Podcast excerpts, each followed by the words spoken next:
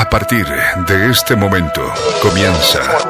Muy contentos de poder comenzar con ustedes. a fin de que el hombre de Dios sea perfecto. Quebrantados. Un espacio de estudio a la luz de la palabra de Dios.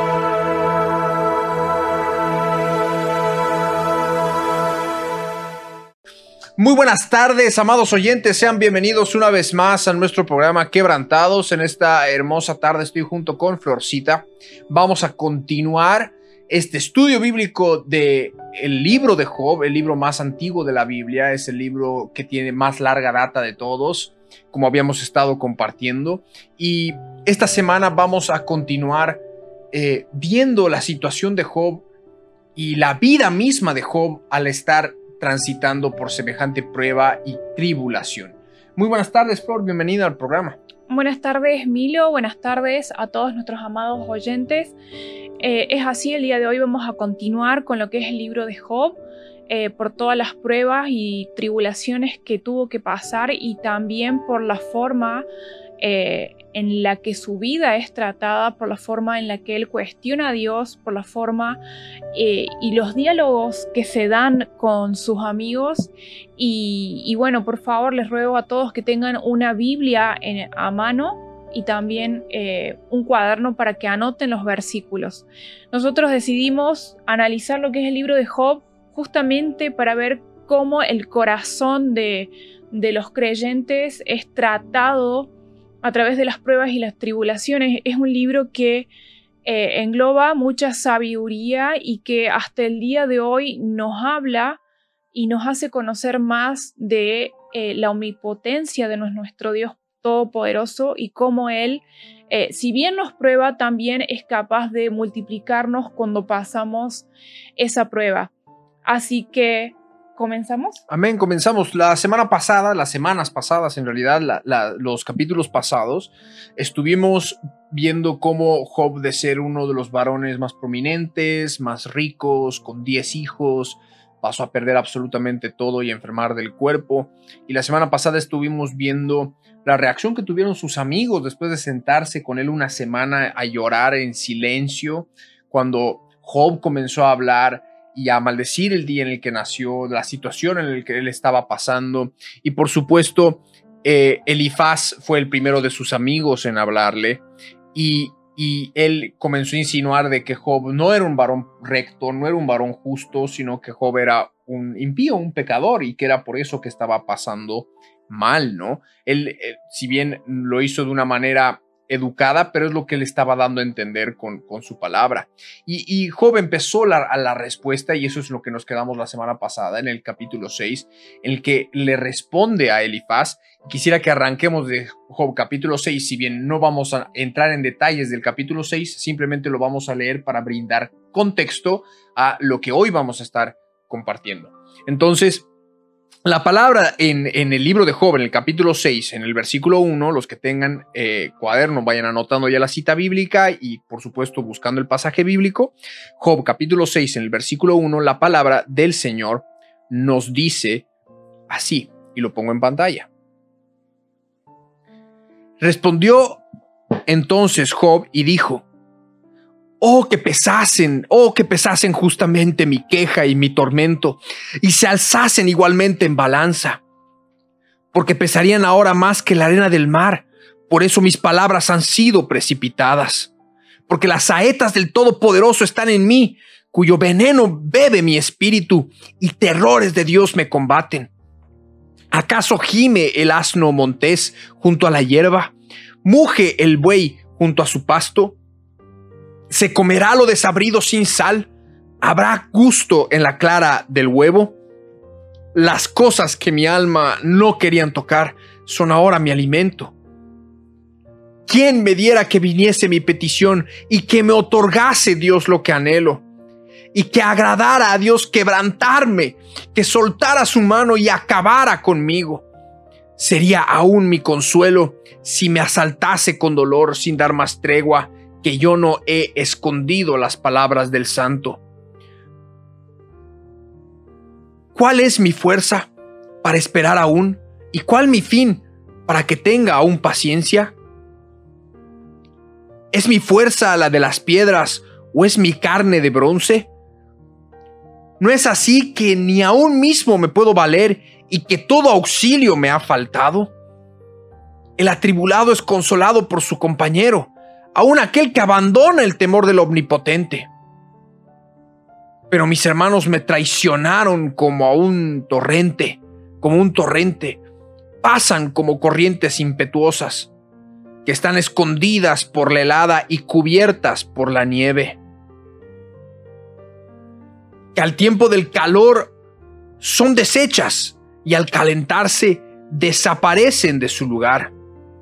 Se apartan de la senda de su rumbo, van menguando y se pierden. Miraron los caminantes de Temán, los caminantes de Sabá esperaron en ellas, pero fueron avergonzados por su esperanza porque vinieron hasta ellas y se hallaron confusos. Ahora ciertamente como ellas sois vosotros, pues habéis visto el tormento y teméis. Os he dicho yo, traedme y pagad por mí de vuestra hacienda, libradme de la mano del opresor y redimidme del poder de los violentos. Enseñadme y yo callaré. Hacedme entender en qué he errado. Cuán eficaces son las palabras rectas, pero ¿qué reprende la censura vuestra? ¿Pensáis censurar palabras y los discursos de un desesperado que son como el viento? ¿Como el viento? También os arrojáis sobre el huérfano y caváis un hoyo para vuestro amigo. Ahora pues si queréis, miradme y ved si digo mentira delante de vosotros. Volved ahora y no haya iniquidad. Volved aún a considerar mi justicia en esto. ¿Hay iniquidad en mi lengua? ¿Acaso no puede mi paladar discernir las cosas inicuas? Entonces vemos que Job comenzó a responderle a Elifaz primeramente diciendo, las palabras rectas son muchas, porque Elifaz dijo muchas palabras rectas, de conocimiento, de sabiduría, que, que nos enseña la palabra misma, ¿no? Inclusive podemos ver en los libros de Proverbios y Eclesiastes. Sin embargo, Job empieza a reclamarles y a decirles, ¿dónde está mi pecado? ¿Dónde está mi falta de justicia? Job se molesta también con sus amigos y empieza a pedirles que den razón y que le demuestren su iniquidad, ¿no? Hay iniquidad en mi lengua, termina el versículo 30 del capítulo 6. ¿Acaso no puede mi palabra discernir las cosas inicuas? Como diciendo, ¿ustedes realmente creen que si yo hubiera sido un inicuo, un impío, un desgraciado, yo no lo sabría, no habría manera de discernir lo que yo he hecho? Y empieza a demandar de razones de sus compañeros y es ahí donde continúa en el capítulo 7 y sigue hablando, ¿no? Sí, así es. Eh, Job sigue quejándose eh, delante de sus amigos y se queja de, de, lo que estaba sucediendo porque sentía que estaba siendo probado duramente y que no encontraba descanso. Y es buenísimo esto que dices porque sus amigos quizás se precipitaron en querer eh, ayudar o consolar y sin embargo no encontraron palabras justas porque tampoco fueron capaces de considerar las circunstancias particulares que Job estaba viviendo. La palabra dice que Job era un varón recto, justo, eh, temeroso de Dios y apartado del mal y si estamos ante sus amigos, son personas que conocían la situación de Job, son personas que conocían eh, sus acciones y por supuesto que sabían que era un varón recto, pero ellos ahí es cuando, bueno, esto solamente le pasa a los impíos, empiezan a decir, si te está pasando a ti es porque seguramente has pecado, porque alguien en tu familia ha pecado y, es cuestión de que te arrepientas y le pidas al Señor misericordia, en otras palabras le están diciendo eso, pero no era, no era el caso de Job, por eso Job los cuestiona y dice, ¿a qué viene esto que me están diciendo? Porque no tiene nada que ver conmigo. Yo no he pecado y si he pecado, por favor díganme. Y sabemos que, que Job ahí, eh, digamos, no es jactancioso ni nada por el estilo, sino que simplemente díganme ¿En, qué estoy pecando? ¿En qué estoy errando? y denme razones, o sea, ¿cuál es el motivo? Ustedes díganme cuál ha sido mi pecado o qué tan grande ha sido mi pecado, porque no es que Job se consideraba perfecto, no, es que Job se, consideraba una persona libre de pecado, de ninguna manera, sino que él decía que mm, sus iniquidades no daban para semejante castigo. O sea, su Exacto. pecado que podría haber cometido, que inclusive él celebraba por eso los sacrificios eh, de los holocaustos para, para, para, y por eso sabemos que retenía el testimonio de Jesús, los holocaustos, el sacrificio de sangre para remisión de pecados. Si bien él lo celebraba y lo hacía incluso por sus hijos, pues por supuesto que él empieza a decir, bueno, díganme qué tan inicuo he tenido que ser para que se me mueran mis 10 hijos, pierda a todos mis criados, o sea, se maten a todos mis criados, que seguramente también les tenía cariño, eran sus trabajadores, y que encima maten a todo su ganado, o sea, se secuestren a todo su ganado. Entonces, eh, es, es una situación en la que Job está parado, cansado, y sus amigos lo están. Seguramente hay iniquidad en tu corazón, eres malo, ¿no? Y muchas veces, como cristianos, también nos pasa que cuando vemos personas que sean cristianas o no, y están pasando por vicisitudes en la vida, y, y muchos directamente le dicen, no, es porque estás en pecado. Y, y por eso Dios te está castigando. Y muchas veces, más que un castigo, tal vez es Dios llamándolo a, Dios llamándolo a casa, Dios llamándolo al arrepentimiento, o Dios trabajando sobre su vida para transformarlo, ¿no? En muchos casos puede ser, sí, el producto de las malas decisiones, el producto, la consecuencia de llevar una vida en la carne y las consecuencias del pecado, pero por supuesto que en muchas otras ocasiones el Señor está probando a su pueblo, está permitiendo que sean zarandeados como Pedro fue zarandeado para purificar sus corazones, para que haya un propósito, ¿no? No hay un despropósito del Señor, incluso en las vicisitudes entre, en las cuales nosotros estamos viviendo. Y es ahí donde nos encontramos con Job, que sigue, sigue dando su discurso, sigue respondiendo a, a Elifaz, y, y vemos en el versículo 7, en el versículo 1, no sé si Flor lo puedes leer y lo vamos Sí. ahí, lo vamos a ir poniendo en pantalla. El, el capítulo 7 tiene un subtítulo que se llama Job argumenta contra Dios, por lo menos en lo que es la Reina Valera 19 1960. Dice así, ¿no es acaso brega la vida del hombre sobre la tierra y sus días como los días del jornalero? Como el siervo suspira por la sombra y como el jornalero espera el reposo de su trabajo, así he recibido meses de calamidad y noche de trabajo me dieron por cuenta. Cuando estoy acostado, digo, ¿cuándo me levantaré? Mas la noche es larga y estoy lleno de inquietudes hasta el alba. Mi carne está vestida de gusanos y de costras de polvo, mi piel hendida y abominable. Y mis días fueron más veloces que la lanzadera del tejedor, y fenecieron sin esperanza. Acuérdate que mi vida es un soplo y que mis ojos no volverán a ver el bien. Los ojos de los que me ven no me verán más. Fijarás en mí tus ojos y dejaré de ser. Como la nube se desvanece y se va, así el que desciende el Seol no subirá. No volverá más a su casa, ni su lugar le conocerá más. Por tanto, no refrenaré mi boca, hablaré en la angustia de mi espíritu y me quejaré con la amargura de mi alma. ¿Soy yo el mar o un monstruo marino para que me pongas guarda? Cuando digo, me consolará mi lecho, mi cama atenuará mis quejas, entonces me asustas con sueños y me aterras con visiones, y así mi alma tuvo por mejor la, estrangul- la estrangulación y quiso la muerte más que mis huesos. Abomino de mi vida, no he de vivir para siempre, déjame, pues, porque mis días son vanidad. ¿Qué es el hombre para que lo engrandezcas y para que pongas sobre él tu corazón y lo visites todas las mañanas y, todos los momentos lo pruebe? ¿Hasta cuándo no apartarás de mí tu mirada y no me soltarás siquiera hasta que trague mi saliva? Si he pecado, ¿qué puedo hacerte a ti, oh guarda de los hombres? ¿Por qué me pones por blanco tuyo hasta convertirme en una carga para mí mismo? ¿Y por qué no quitas mi rebelión y perdonas mi iniquidad? Porque ahora dormiré en el polvo, y si me buscares de mañana, ya no existiré. Amén. Bien, y ahí estamos con un Job ya totalmente eh, sin esperanza, totalmente hastiado de la prueba y la tribulación, eh, diciendo que sus días son como jornalero, que le espera descanso, pero sin embargo en la noche no encuentra paz y que además es atormentado por terrores nocturnos y, y de repente le cuestiona a Dios, ¿quién soy yo para que tú poses tu mirada en mí y me tengas ahí en prueba tras prueba? y, y es muy duro su discurso. Es, o sea, es- es duro su muy- discurso duro. porque Job empieza a hacerse preguntas, que bueno, el mundo diría preguntas filosóficas, muy importantes porque hasta está cuestionando, está cuestionando la existencia misma del hombre. Es decir, ¿qué son los hombres? O sea, son- para que Dios tenga, para que Dios ponga su mirada en él. ¿Qué son los hombres para que Dios decida probarlos todos los días? ¿Qué, es, ¿Qué son los hombres para que Dios esté sobre ellos? ¿Quién soy yo para que tu mirada esté puesta sobre mí?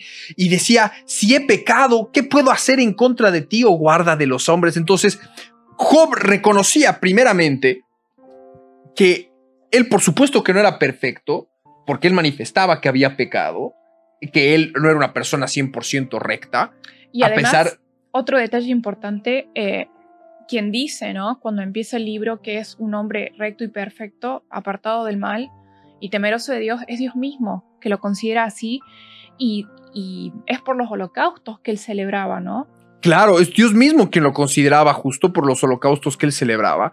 Sin embargo, él en el versículo eh, 20 de- del, del capítulo 7, y ahí voy a ver de ponerlo en pantalla, que dice, si he pecado, si he pecado, ¿qué puedo hacerte a ti, oh guarda de los hombres? ¿Por qué me pones por blanco tuyo hasta convertirme en una carga para mí mismo? Y esto es lo que Job estaba tratando de decirle, Señor, ¿qué pecado tan grande he podido hacer como para ofenderte a ti, oh guarda de las almas? O sea, ¿qué pecado he podido cometer para que tú me pongas por blanco tuyo hasta convertirme en una carga para mí mismo? O sea, Job empezó a cuestionarse, decir, ¿qué es lo que he hecho? ¿Qué, qué daño he tenido que provocar para que el creador del universo, para que Dios me azote de la manera en la que estoy siendo azotado, ¿no? Y eso es lo que dice, ¿no? Y, dice el versículo 21, y aún pidiendo, ¿no? ¿Y por qué no quitas mi rebelión? Y perdonas mi iniquidad, porque ahora dormiré en el polvo y me buscarás de mañana y ya no existiré. O sea, Job está diciendo primeramente que su vida es efímera. Él va a ser acostado en el polvo, el día de mañana ya no existirá. Él iba a morir, tenía su vida tenía una vida finita y aún así él decía, ¿por qué en lugar de castigarme, de azotarme, no quitas mi rebelión, perdonas mi iniquidad? ¿No? Entonces, vemos que Job, que si bien Job está pasando por un momento en el que aborrece su propia vida, en el que quisiera morir, en el que ya no quisiera vivir, aún sigue exclamando por perdón por su iniquidad. ¿No? Aún sigue pidiendo que su rebelión sea quitada y aún reconociendo que había pecado delante de él, es, eh, eh, le empieza a preguntar al Señor el, el por qué, o sea, empieza a buscar en medio de todo esto el propósito, cuál era el propósito, que si bien era como si estuviera ciego, él no, no, no entendía o no comprendía, pero empezaba a, a inquirir y a través de sus propias palabras, a buscar el propósito de Dios para, que, para con lo que le estaba aconteciendo, ¿no? Amén, es así, es un detalle eh, hermosísimo porque ahí también vemos cuestiones filosóficas importantísimas y en segundo lugar esa necesidad de, de ser, de ser perdonado, ¿no? Eh, más adelante vamos a continuar después en el capítulo 8 con lo que es Bildad proclama la justicia de Dios y la incapacidad de Job para responder a Dios. Y ahí también aparece otro detalle hermoso y la necesidad de, de que Dios nos perdone y la necesidad de un mediador, de un árbitro eh, que nosotros lo conocemos, Jesús de Nazaret, y sabemos que, que Job retenía el testimonio de, de Jesús porque él celebraba los holocaustos. Él no se consideraba un hombre perfecto, no se consideraba un hombre recto, sino que se consideraba un pecador y también lo celebraba eh, esos holocaustos por el pecado de su familia, porque él decía, mis hijos tal vez han pecado en la reunión que han tenido, entonces pues haré holocausto. Y este es un detalle importantísimo porque ya hemos hablado en capítulos anteriores que eh, mantener ese corazón humilde nos sirve también para que nuestra casa, nuestra familia, nuestros hijos, nuestros padres, nuestros abuelos, eh, de un eh, tarde o temprano terminen conociéndolo al Señor. Entonces, este libro es hermosísimo y lo que Dios eh, hace en la vida de Job también me parece un detalle importante porque acá lo conocemos también como al, el Shaddai, ¿no? Como el Dios de Génesis que se le reveló a Abraham, como ese Dios todopoderoso que si bien sabemos que es un Dios que cumple su pacto, y que de repente es el Dios que provee, porque sabemos que Abraham no, no, la tuvo fácil, ¿no? Eh, fue una prueba de fe, de fe muy, muy grande, eh, pero también Job también tiene una prueba de fe muy, muy grande y Dios lo prueba de manera dura y sin embargo después lo multiplica, o sea, es impresionante. Y él, estaba, y él estaba pasando por una prueba tan, porque justamente era una prueba tan dura, estamos hablando de que él decía, eh, eh, eh, estaba esperando como el jornalero el reposo de la noche, el reposo de mi trabajo, y sin embargo han sido meses de calamidad, noches de trabajo, y, con pesadillas, con sueños, con visiones, o sea, Job estaba siendo atormentado de manera continua, no había reposo, y eso él lo manifiesta, él no estaba encontrando reposo en la situación en la que estaba, y por eso también vemos como ya en el, en el capítulo 9 que hoy vamos a seguir abarcando, también, Job decide, eh, eh, búsquese mediador, búsquese consuelo, búsquese reposo, búsquese refugio, como decir, como quisiera que haya un mediador para poder adquirir. Y nosotros ahora sabemos que ese mediador es Jesús de Nazaret y que eh, en él podemos encontrar paz en medio de la tormenta, refugio seguro en medio de las situaciones, en medio de las vicisitudes de la vida, cuando las circunstancias nos azotan y nos lastiman, ¿no? Entonces es ahí donde ya comenzamos eh, a ver que Job empieza a preguntarse el propósito de los seres humanos, por qué están, por qué existen, para qué existen, por, qué, Dios, los tiene que, por qué Dios los prueba, por qué Dios los tiene que estar mirando, y, incluso empieza a preguntarle y a decirle, Señor, si yo he pecado, ¿qué, qué pecado tan grande he tenido que cometer para que para que el resultado sea toda la calamidad que estoy viendo, ¿no? Y, efectivamente, en el caso de Job, era, era para que venga conocimiento de Dios. O sea, si bien nosotros vemos de que en este momento Job no encuentra un propósito, él está cuestionando todo, es decir, ¿cuál es el propósito de todo esto? ¿Cuál es, el, ¿Cuál es el motivo? ¿Cuál es la razón de que esto me esté pasando? Porque los hombres somos como vientos, somos como nada, eh, somos totalmente finitos, somos seres humanos que mueren y, el día de mañana ya no hay memoria de ellos. Entonces, ¿por qué? ¿Cuál es el propósito? ¿Cuál es el motivo? ¿No? Y ya eso lo vemos al final del libro, que es conocer a Dios, conocer a Dios. Entonces, entonces, por supuesto, y como habíamos manifestado en, en, veces anteriores, y creo que que vamos a seguir viendo con lo que Bildad le responde, pero en, las semanas anteriores, perdón, eh, con, con, lo que Bildad le responde, es que por supuesto hay muchas veces de que las pruebas y las tribulaciones vienen por consecuencia de nuestro pecado, por consecuencia de nuestro accionar, por consecuencia de salirnos de la voluntad de Dios y hacer lo que nosotros queremos, así como una oveja rebelde puede terminar cayéndose por el acantilado por no escuchar la voz del pastor, ocurre exactamente eh, en lo mismo eh, con, con, muchas vidas, pero también dentro de la vida cristiana, dentro del andar del Señor, los que son justificados por la fe, porque Job era justificado por la fe, era justo y era recto delante del Señor, pero era por la fe, porque él, él celebraba estos holocaustos depositando su fe, no en ese corderito o en esa vaquita que, que sacrificaba para remisión de sus pecados, sino eh, poniendo su fe en el Mesías que habría de venir, sabiendo que, que esos animalitos sacrificados eran solo la figura y la sombra de aquel Mesías que habría de venir.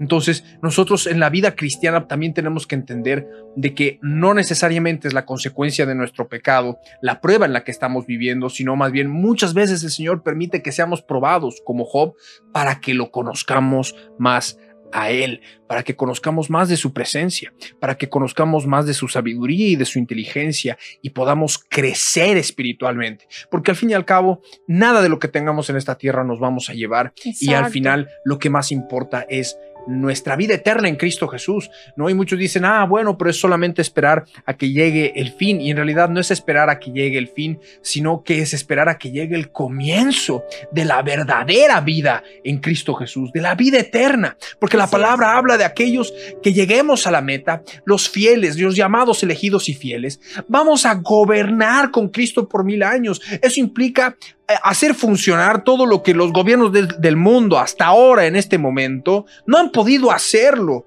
Vamos a poder gobernar con la justicia de nuestro Dios, juntamente con nuestro Dios, y vamos a traer justicia soberana a las naciones. Entonces, son promesas que se tienen, eh, de las cuales nos tenemos que aferrar, ¿no? Pero sin embargo, y vemos, a pesar de que Job empieza con todos estos cuestionamientos, de cuestionarse el propósito de los hombres, el propósito de su vida, el por qué Dios lo estaba probando, o qué tan grande ha tenido que ser su pecado, cuál era su pecado, empezar a cuestionarse cuál fue su pecado tan grande como para que venga semejante destrucción. Y ahí es donde otro de sus amigos también le responde, le responde con sabiduría, le responde con, con palabras correctas, por así decirlo, pero no nada que ver con lo que Job necesitaba escuchar, porque el Bildad habla a Job como si Job no hubiera sido un justificado, como si Job no hubiera sido una persona justa delante del Señor, sino como si Job hubiera sido un impío, un pecador, un incrédulo, ¿no? Empieza a tratar a Job como un incrédulo y de manera mucho más dura que Elifaz. ¿No? Y ahí es donde podemos leer, no sé si Flor puedes leer el capítulo 8 en el versículo 1 eh, en adelante y lo vamos, lo voy a poner en pantalla. Bueno, el subtítulo dice, Bildad proclama la justicia de Dios. Respondió Bildad su, eh, suita y dijo, ¿Hasta cuándo hablarás tales cosas y las palabras de tu boca serán como viento impetuoso? ¿Acaso torcerá Dios el derecho o pervertirá el Todopoderoso la justicia? Si tus hijos pecaron contra Él, Él los echó en el lugar de su pecado. Si tú de mañana buscares a Dios y rogares al Todopoderoso, si fueres limpio y recto, ciertamente luego despertará por ti y hará próspera la morada de tu justicia. Y aunque tu principio haya sido pequeño, tu postrer estado será muy grande. Porque pregunta ahora a las generaciones pasadas y disponte para inquirir a los padres de ellas, pues nosotros somos de ayer y nada sabemos, siendo nuestros días sobre la tierra como sombra. ¿No te enseñarán ellos y te hablarán, y de su corazón sacarás sacarán palabras? ¿Crece junco sin lodo? ¿Crece el prado sin agua? Aún en su verdor y sin haber sido cortado, con todo se seca primero que toda hierba. Tales son los caminos de todos los que olvidan a Dios, y la esperanza del impío perecerá, porque su esperanza será cortada, y su confianza es tela de araña. Se apoyará él en su casa, mas no permanecerá ella en pie. Se asirá de ella, mas no resistirá. A manera de un árbol, está verde delante del sol y sus renuevos salen sobre su huerto, se van entretejiendo sus raíces junto a una fuente y enlazándose hasta un lugar pedregoso. Si la arrancaren de su lugar, éste le negará entonces diciendo, nunca te vi. Ciertamente, este será el gozo de su camino, y del polvo mismo nacerán otros. He aquí, Dios no aborrece al perfecto, ni apoya la mano de los, de los malignos. Aún llenará tu boca de risa y tus labios de júbilo. Los que te aborrecen serán vestidos de confusión, y, la habitación de los impíos perecerá. Amén. Y en esta palabra podemos ver primeramente de que Bildad Primero le dice, si tus hijos han pecado, ha sido, o sea, es totalmente, es mucho más duro, claro, es mucho más duro que Elifaz. Si tus hijos han pecado es porque han, han, perecido por su pecado, él los ha echado fuera del lugar por su pecado. Y empieza a atacar a Job como si Job hubiera sido un impío, un incrédulo que no creía en el Dios de la Biblia, que no creía eh, en el Mesías que habría de venir y que no llevaba sacrificios y por lo tanto que no era justificado, ¿no? Entonces, las palabras de Bildad para una persona que no conoce al Señor, pero por supuesto que son hasta para llamamiento de arrepentimiento. Exacto. Son palabras rectas, son palabras correctas, pero no se aplicaban a la vida de Job, específicamente por cuanto Job, como dice en Job en el capítulo 1, era un hombre apartado del mal y justo delante del Señor, porque él él celebraba esos sacrificios, ese holocausto, ese testimonio de Jesús, del Mesías. Jesús estaba presente en su vida. Él no se consideraba perfecto y porque no se consideraba perfecto, justamente celebraba estos sacrificios de sangre para remisión de sus pecados. Sin embargo, Bildad lo, lo trata como si fuera un impío, como si fuera un incrédulo, como si se hubiera apartado de Dios, como si hubiera dado rienda suelta a las tinieblas de su corazón. Y le dice, que, que Dios es justo, o sea, Dios apela a la justicia de Dios y efectivamente Dios es un Dios justo, Él es el juez del universo, Él está apelando a la justicia de Dios y por eso dice de que Dios no iba a torcer ni el derecho ni a pervertir la justicia, ¿no? Entonces, eh, pero, pero el error de Bildad era el desconocer que el Señor también permite que pasemos por estas cosas siendo justificados para que vengamos a conocimiento de Él. Y esa era la diferencia, eso es lo que Bildad no conocía y no entendía en ese momento. Y por supuesto, estamos hablando, este es el libro más antiguo de la Biblia, el, el, que tiene más data, los manuscritos más antiguos, bueno, está el libro de Job entre los más antiguos. Entonces estamos hablando desde hace mucho tiempo y ya venía esta, eh, esta sensación en Bildad de decir, no, bueno, si Dios es justo, te está castigando por tu pecado, ¿no? Pero no están viendo o están ignorando de que el Señor también puede tener propósitos a través del sufrimiento, en su omnisciencia, en su sabiduría, para que vengamos al conocimiento de Él, para que vengamos al conocimiento de nuestro Dios creador, ¿no? Y eso es lo que Él habla y por eso también podemos tomar sus palabras como verdaderas cuando dice ciertamente, eh, si tú te limpias, eh, si fueres limpio y recto, como dice en el versículo 6, y lo, lo pongo, y lo pongo brevemente eh, en la pantalla, esta parte, que dice, si fueres limpio y recto, ciertamente luego se despertará por ti y hará próspera la morada de tu justicia. Y aunque tu principio haya sido pequeño, tu postrer estado será muy grande. Y esto vemos que pasó con Job más adelante, pero no como Bildad esperaba, porque Bildad Bildad consideraba que Job estaba, había sido un impío, un pecador. Tal vez eh, Bildad juzgaba de mal corazón, como diciendo qué pecados ocultos tendrá, ¿no? Para atacarlo de esa manera. Y aunque tu principio ha sido pequeño, tu postrer estado será muy grande, porque pregunta ahora a las generaciones pasadas y disponte para inquirir a los padres de ellas. O sea, dicen, veamos todas las generaciones de antes, porque nosotros somos de ayer. O sea, nosotros somos recientes y nada sabemos, siendo nuestros días sobre la tierra como sombra, como sombra que pasa, es decir, apelando una vez más a la mortalidad de los hombres, a nuestra a nuestra vida efímera en la tierra. Y dice, ¿no te enseñarán ellos, te hablarán y de su corazón sacarán palabra? Crece el junco sin lodo, crece el prado sin agua, aún en su verdor y sin haber sido cortado con todo, se seca primero que toda hierba. Tales son los caminos de todos los que olvidan a Dios y la esperanza del impío perecerá, porque su esperanza será cortada y su confianza estela de araña. O sea, Bildad estaba diciendo de que le estaba diciendo a Job que se había olvidado de él, que se había olvidado de Dios. Bildad lo estaba acusando a Job de que se había olvidado y de que el impío iba a perecer y de que eso era, era es el motivo, ¿no? Y, y, Job eh, continúa, pues, por supuesto, respondiendo más adelante, pero pero Bildad fue muy duro con, con Job. Fue bastante duro y hay como un poco de jactancia, ¿no? Eh, en, lo que, en las palabras de Bildad, porque dice, bueno, si tú haces lo recto, pues te tiene que ir bien y, si te va mal es porque efectivamente has pecado y, de verdad eh, no necesariamente es así, pero aquellos que quizás tienen un conocimiento superficial de lo que es Dios, de lo que es su justicia y de cómo Él obra y de cómo son sus caminos y de lo que significa caminar con Cristo, quizás tengan jactancia de su casa, de su familia, de sus negocios, porque aparentemente todo va bien, pero aquellos que eh, caminamos con el Señor sabemos que somos probados y somos probados de manera dura desde nuestro comienzo, porque desde el momento en que aceptamos a Jesús como Señor y Salvador de nuestras vidas, eh, el enemigo viene y nos quiere hacer retroceder y, y a veces nos apabullamos y por eso también es necesario que tengamos como amigos en la fe para alentarnos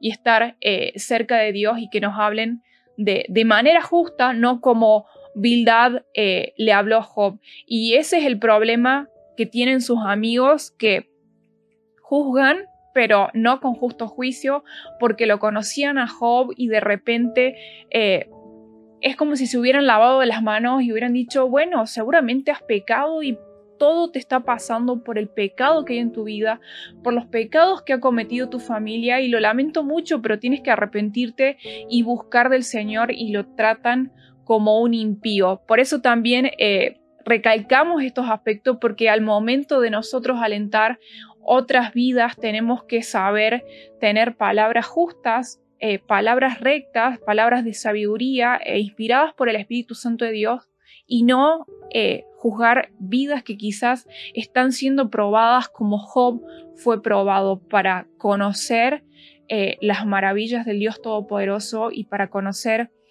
al Dios, a El Shaddai, al, al Todopoderoso, que si bien prueba y prueba de manera fuerte, pero también es un Dios que provee y provee en abundancia. Amén, amén. Y, quiero cerrar con los últimos versículos de, antes de que pasemos a leer el, capítulo 9, que dice eh, eh, el capítulo 8, el versículo 20, eh, Bildad sigue hablando y dice, y lo pongo en pantalla, que dice, He aquí, Dios no aborrece al perfecto ni apoya la mano de los malignos aún llenará de tu boca de risa y tus labios de júbilo.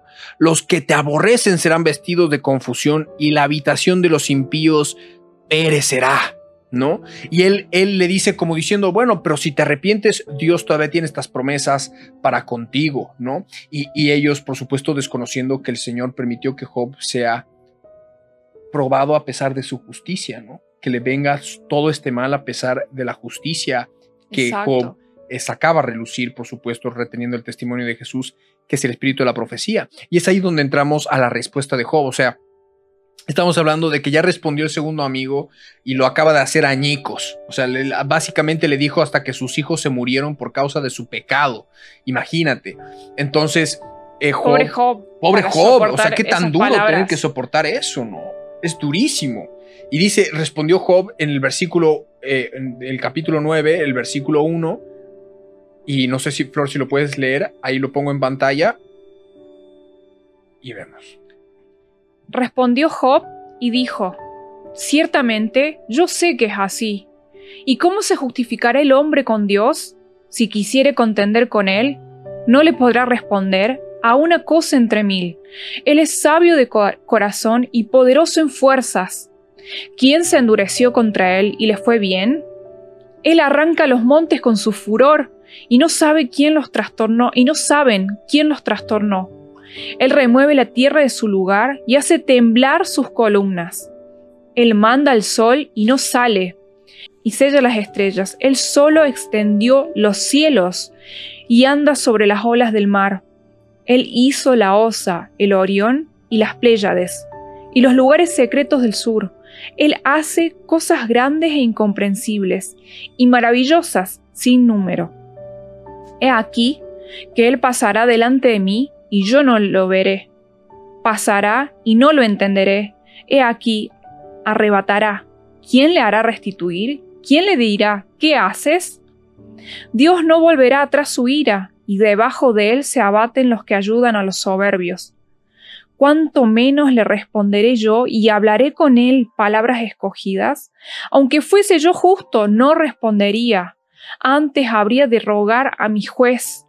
Si yo le invocara y él me respondiese, aún no creeré que haya escuchado mi voz, porque me ha quebrantado con tempestad y ha aumentado mis heridas sin causa. No me ha concedido que tome aliento, sino que me ha llenado de amarguras. Si hablaremos de su potencia, por cierto es fuerte. Si de juicio, ¿quién me emplazará? Si yo me justificare, me condenaría mi boca, si me dijere perfecto, esto me haría inicuo.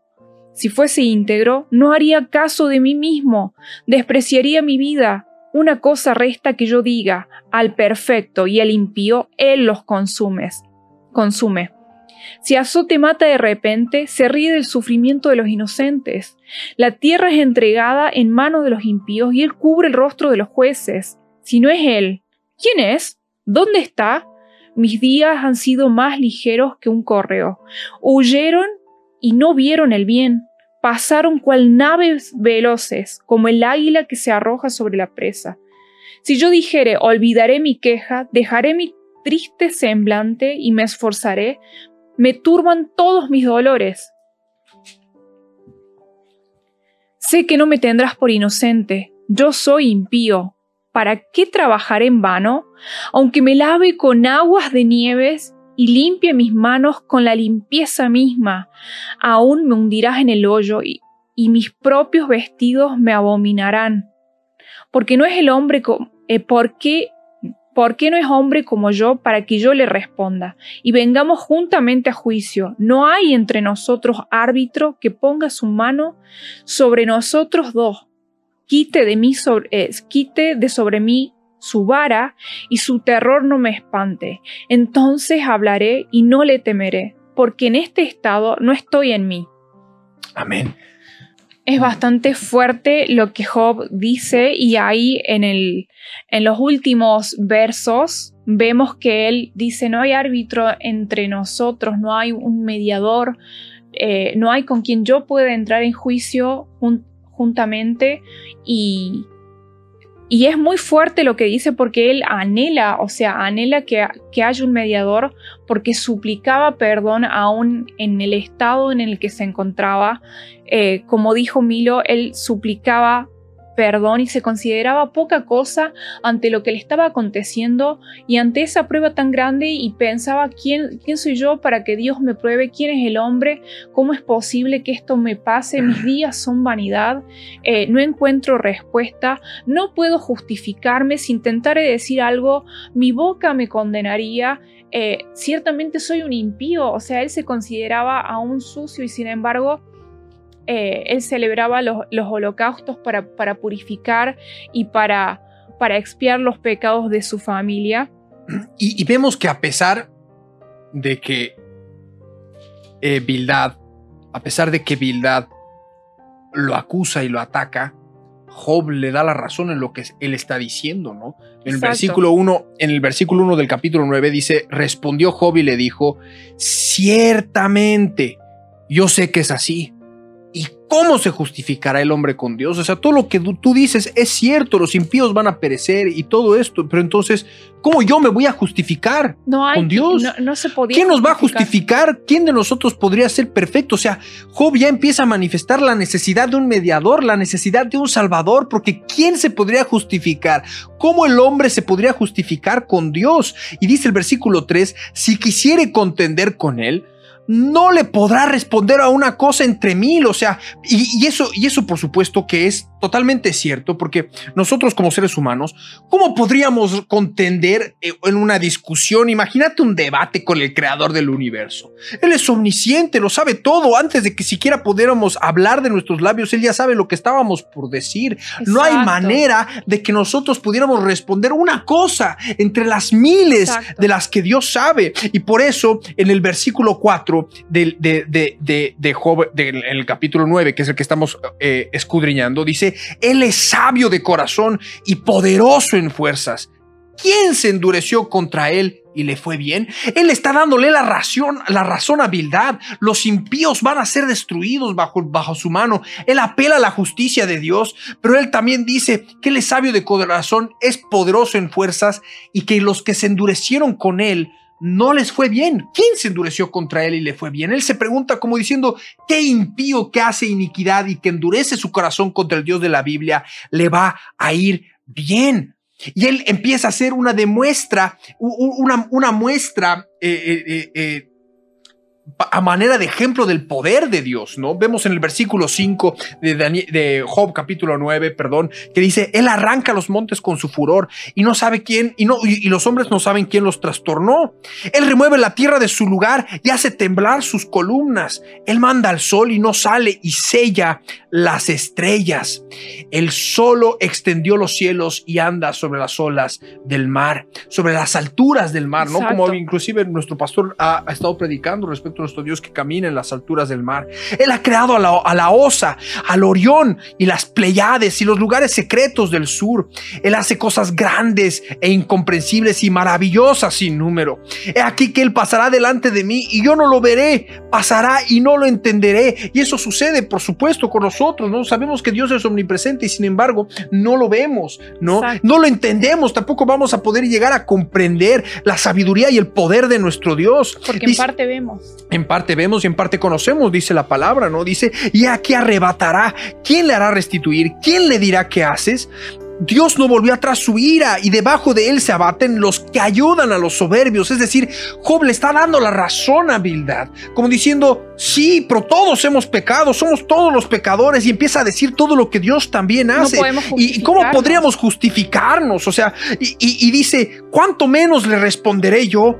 Y hablaré con él palabras escogidas. O sea, ¿cómo yo podría tener, escoger siquiera mis palabras para hablar delante del juez del universo? Dice el versículo 15, aunque fuese yo justo, que él no se está manifestando como si él fuera justo, a pesar de que vemos que Dios lo veía como si fuera justo, pero lo veía porque era justo lo veía justo por, porque tenía el testimonio de Jesús, porque retenía ese, esa esperanza en el Mesías, porque le creyó a esa tradición oral dada desde Adán, de la profecía que Dios mismo le dio a Adán de que de la simiente de la mujer iba a venir aquel que le pise la cabeza a la serpiente, al gobernante del mundo, al, al que está gobernando en tinieblas a la tierra, ¿no?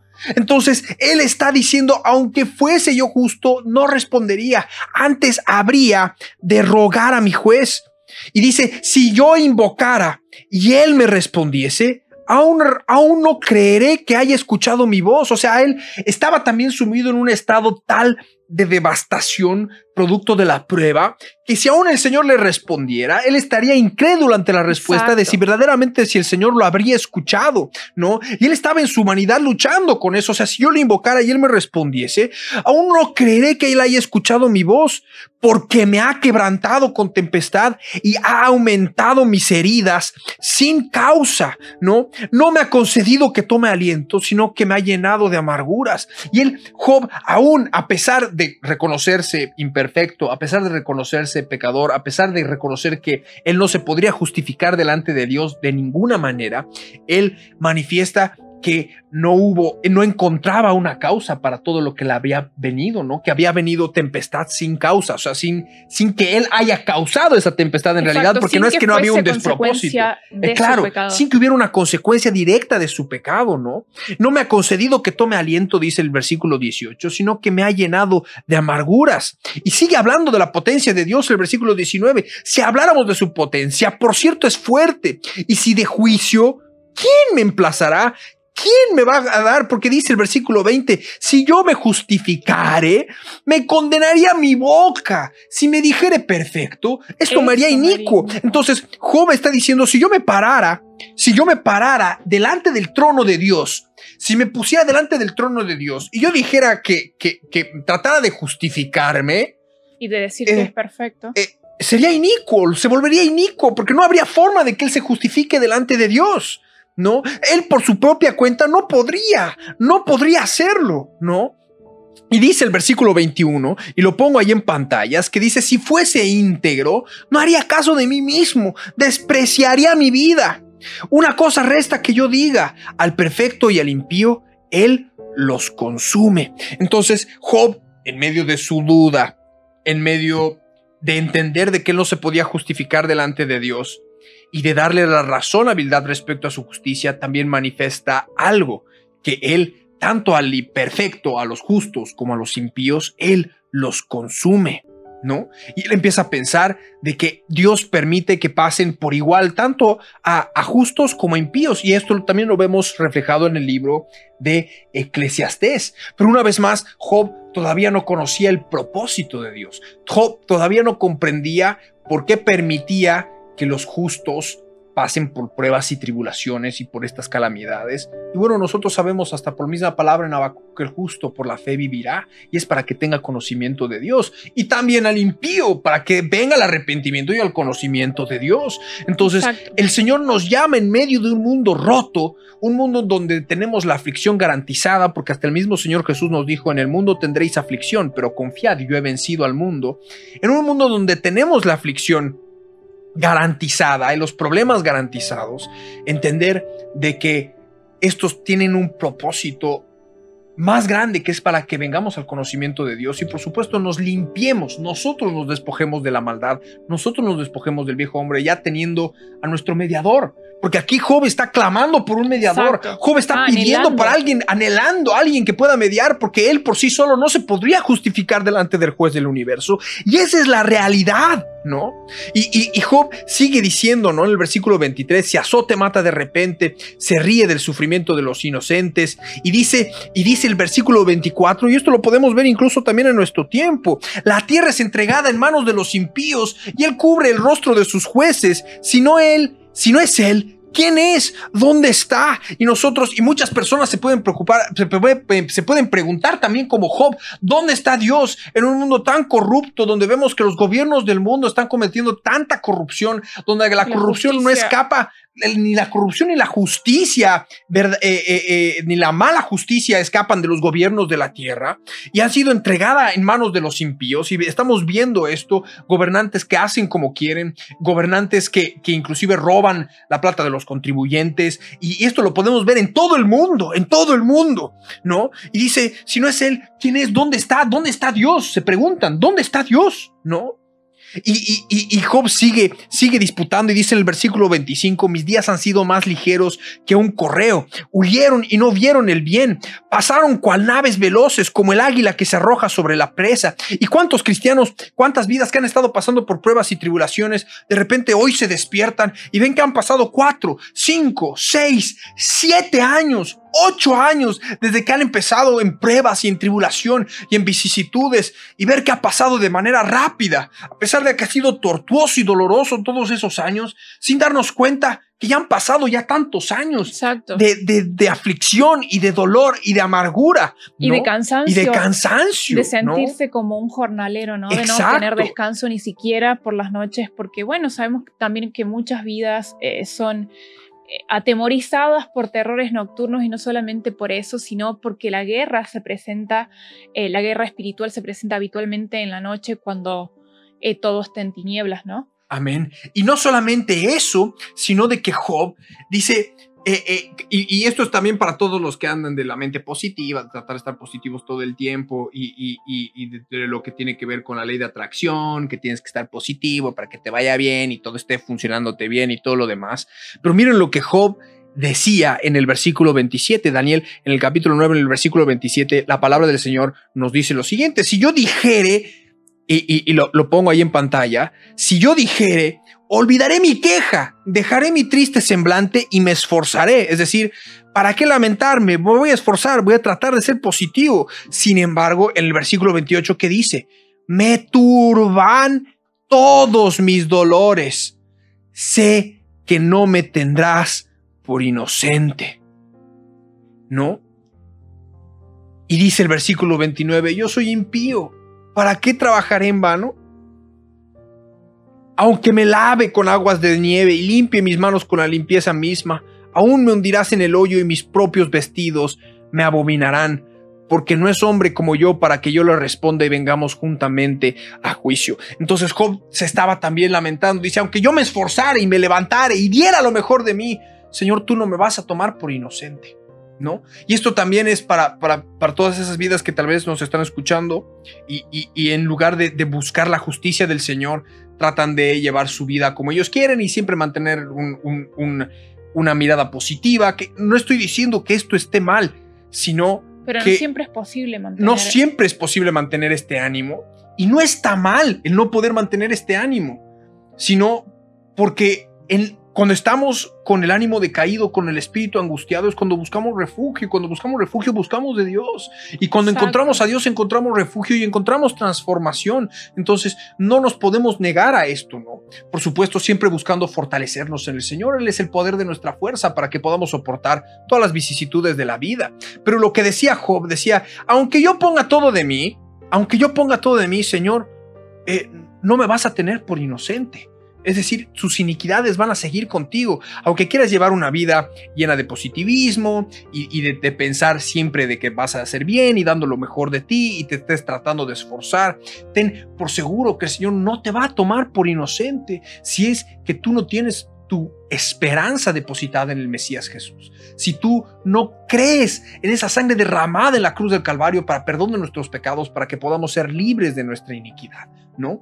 Entonces, de nada sirve tener la mejor actitud del mundo, que no siempre la vas a poder mantener en tus fuerzas, mucho menos, más aún cuando sabemos de que esto no te ha de justificar delante de Dios, porque Job estaba diciendo, ¿cómo me voy a justificar? Exacto. Siendo positivo, actuando, levantándome, no me voy a justificar, Dios no me va a tomar por inocente, ciertamente soy, soy impío, dice, él, él reconoce su impiedad, él reconoce su imperfección, ¿no? Y ahí es donde podemos ver Y también dice que Dios no es hombre para que entren en juicio. Sabemos y que todavía juntamente a juicio. no estaba el Mesías, no estaba el Salvador, no estaba el abogado para con nuestras faltas. Entonces, ¿cómo es posible que, que Job pueda justificarse? Porque él era un impío, no había un mediador, no había un árbitro que pagara por sus pecados. Y, y es justamente lo que hizo Dios, ¿no? Dios se hizo hombre para dar su vida en sacrificio, para llevar una vida justa, perfecta, recta y dar su vida en sacrificio por amor a nosotros, para que ahora podamos entrar en juicio juntamente con Él, para ser libres de nuestras iniquidades. Por eso en el versículo 33 de Daniel 9 dice, o leemos desde el versículo 32, que es justo lo que tú acabas de mencionar, Rosita, que dice, porque no es hombre como yo para que yo le responda y vengamos juntamente a juicio. No hay entre nosotros árbitro que ponga su mano sobre nosotros dos. O sea, ya vemos, ya vemos la necesidad del género humano, la necesidad de los seres humanos, de un mediador entre Dios y los hombres, porque el hombre por sí mismo nunca podría justificarse delante de Dios, porque tenemos naturaleza caída, por cuanto hemos caído en el Edén, hemos elegido las tinieblas y solamente depositando nuestra fe en el mediador entre Dios y los hombres, que es nuestro Señor Jesucristo, podemos ser salvos, podemos ser justificados, podemos ser redimidos. ¿No?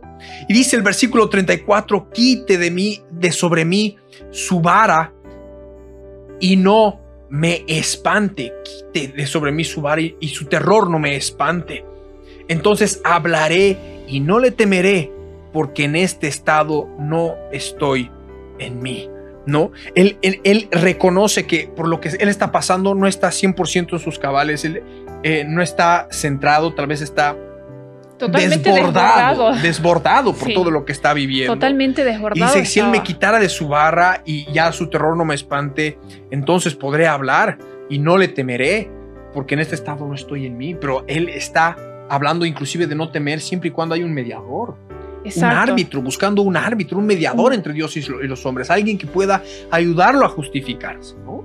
Exacto, y, y es hermoso esto porque si bien es un discurso muy duro, pero está contando cuál es la condición del hombre ante Dios, porque Bildad ya habla de la diferencia entre los rectos y los impíos y, y- y dice no, pero los rectos les va bien porque eh, Dios es justo y, y Job dice sí, estoy segurísimo de que Dios es justo, pero entre los hombres no hay uno que sea recto, no hay justo ni aún uno, y esa es la condición que como eh, seres humanos en naturaleza caída tenemos. Nosotros no podemos justificarnos ante Dios y aunque nos esforzaremos por hacer lo recto, tampoco serviría porque cada día pecamos, cada día pecamos ya sea con nuestros labios, con nuestras acciones o con nuestro propio pensamiento. Y ahí es cuando nosotros necesitamos entrar en juicio ju-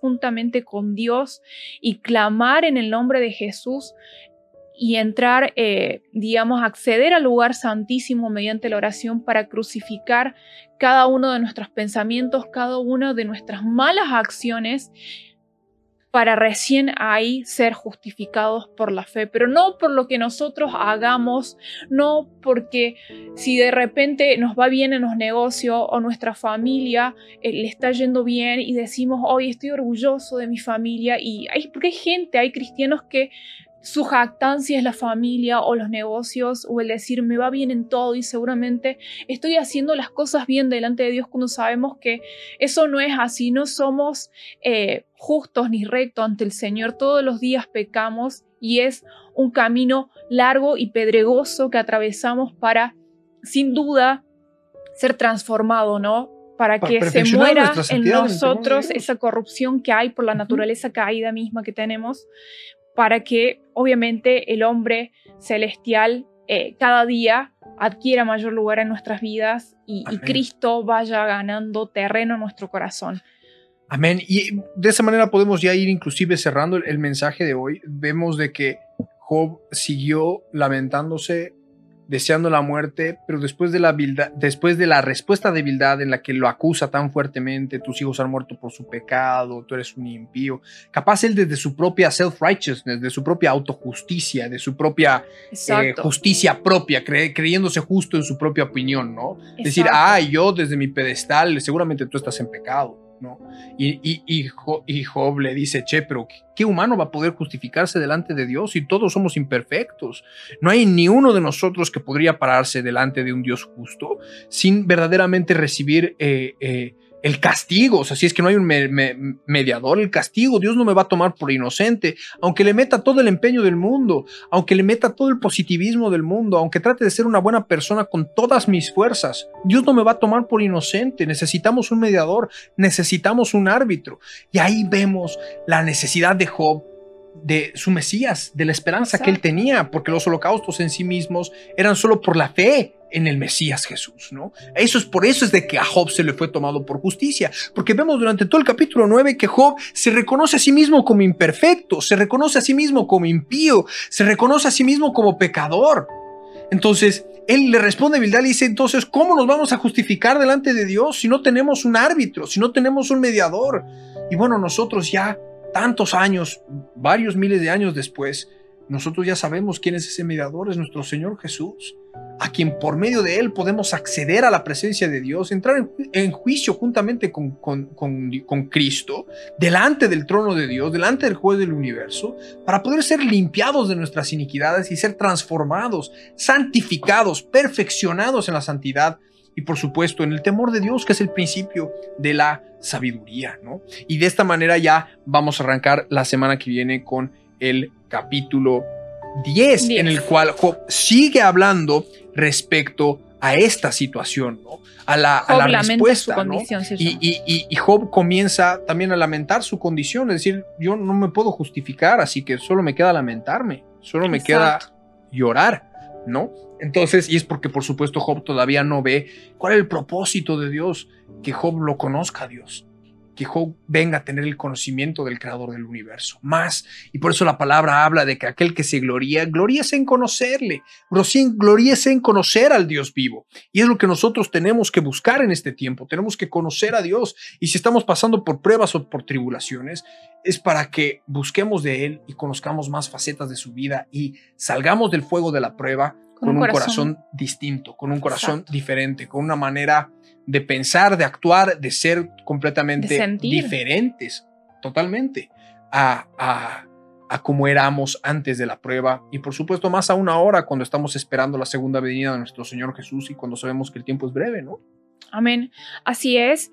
Em, por mi parte, decirles que siempre, siempre disfruto de estar hablando con ustedes. Nosotros también vamos aprendiendo en, este proceso de estar en radio y a través de las redes sociales comunicándonos con ustedes. Y también Dios nos revela más facetas de, de Él para, para conocerlo. Y el servicio es una excelente manera de permanecer cerca de Dios porque también pasamos por pruebas, por vicisitudes, eh, es algo muy humano, a veces nos sentimos quizás como un, poco como Job, convengamos que tampoco le hemos pasado tan mal en ese extremo, pero a veces se nos, se nos vienen estas cuestiones a la mente y sin embargo está la Biblia, está la palabra de Dios que nos alumbra como antorcha en lugar oscuro para que nosotros encontremos sabiduría y respuesta, porque sé que en la palabra de Dios hay respuesta para todo y si buscamos a Dios, si escudriñamos las escrituras,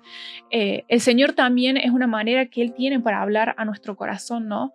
Convengamos que hay personas que se dejan guiar por la experiencia sobrenatural que pueden tener en un momento de quizás de adoración y de ministración y está excelente, pero también es necesario escudriñar las escrituras para que la palabra quede implantada en nuestra mente y cuando estemos pasando por ese momento de tormenta, por esos momentos de vicisitudes, por esos terrores nocturnos, de repente la palabra eh, se encienda en nuestra mente y nos aliente, porque es la forma en la que el Señor tiene para alentarnos.